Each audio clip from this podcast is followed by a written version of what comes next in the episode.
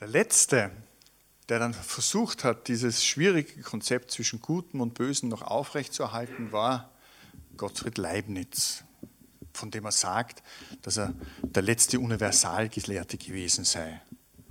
Und Leibniz hat sich auf der einen Seite sozusagen äh, sehr an die Tradition gehalten. Hat gesagt, es gibt so etwas wie ein metaphysisches Übel, es gibt so etwas wie ein physisches Übel und es gibt so etwas wie ein moralisches. Das Metaphysische ist die Art und Weise, ob es jetzt sozusagen äh, wesenhaft ist oder nicht. Und da kann man unheimlich lang darüber diskutieren und philosophische Begriffe durch die Gegend werfen. Man kommt im Endeffekt auf kein sozusagen haltbares Ergebnis. Das zweite ist einfach das physische Leiden, dass wir gebrechlich sind, dass wir krank werden, dass wir das nicht alles steuern können. Und das dritte ist das sogenannte moralische. Und Leibniz hat es versucht, in Einklang zu bringen.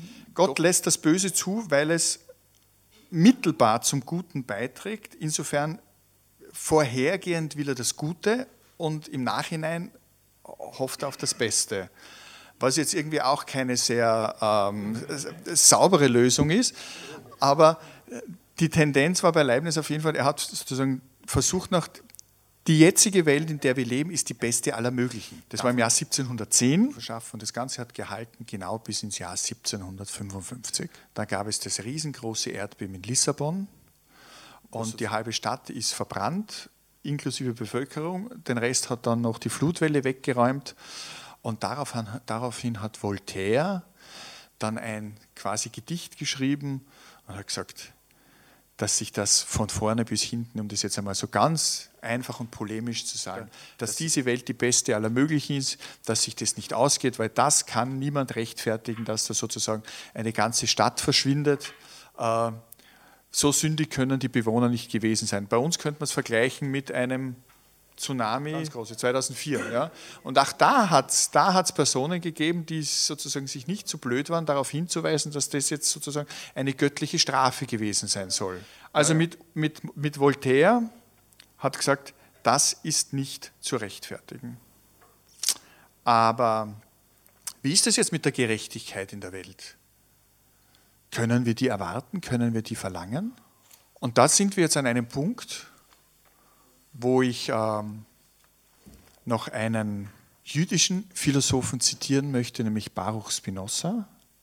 Der ist auch ein spannender Charakter, ein spannender Mensch gewesen. Der hat eigentlich als, als äh, Brillenschleifer sozusagen sein Geld verdient und war aber ein dermaßen kluger und unabhängiger Kopf, dass er sich mit seiner jüdischen Gemeinde vollkommen verscherzt hat. Die haben einen seitenlangen Bannfluch über ihn schriftlich herausgegeben, dass er aus der jüdischen Gemeinschaft ausgestoßen ist und dass er sozusagen auch dann seine Heimatstadt verlassen musste und in die, in die Niederlande gegangen ist. Das war im 17. Jahrhundert eine ziemliche, eine ziemliche Herausforderung. Was sagt uns Spinoza? Und wenn ich das jetzt sozusagen zitiere, werden wir wissen, warum seine jüdischen Glaubenskollegen mit, damit nicht einverstanden waren. Spinoza sagt nämlich, das Böse ist nur das Ergebnis eines Vergleichs. Es gibt die Vollkommenheit auf der einen Seite und es gibt die Unvollkommenheit auf der anderen Seite. Und die Menschen streben zwar danach, die Vollkommenheit zu erreichen, nur wird es dann sozusagen den wenigsten gelingen. Und Gutes und Böses liegt nicht in den Dingen. Und er sagt, es gibt Dinge, die können gleichzeitig gut und böse und nichts davon sein. Mein Beispiel dazu wäre ein Messer. Ja? Je nachdem, wofür ich es verwende.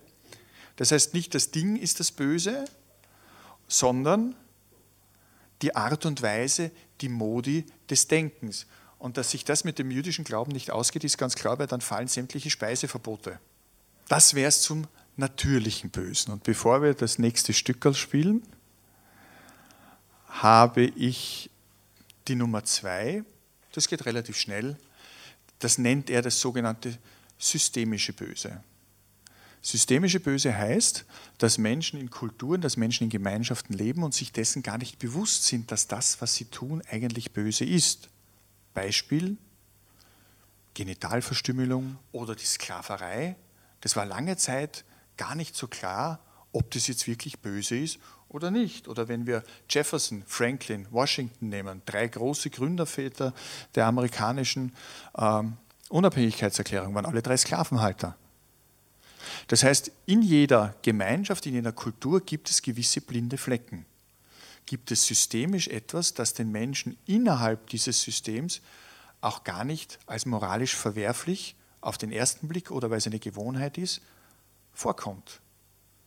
Jetzt wäre meine Frage, was sind denn unsere blinden Flecken als Mitteleuropäer, Österreicher, in einem Land mit einer sehr hohen Infrastruktur, kulturellen Entwicklung und so weiter und so fort. Wo schauen denn wir nicht hin? Was ist denn unser systemisch Böses? Und wie gehen wir damit um? Und wären vielleicht so etwas wie die Erklärung der Menschenrechte eine Möglichkeit, um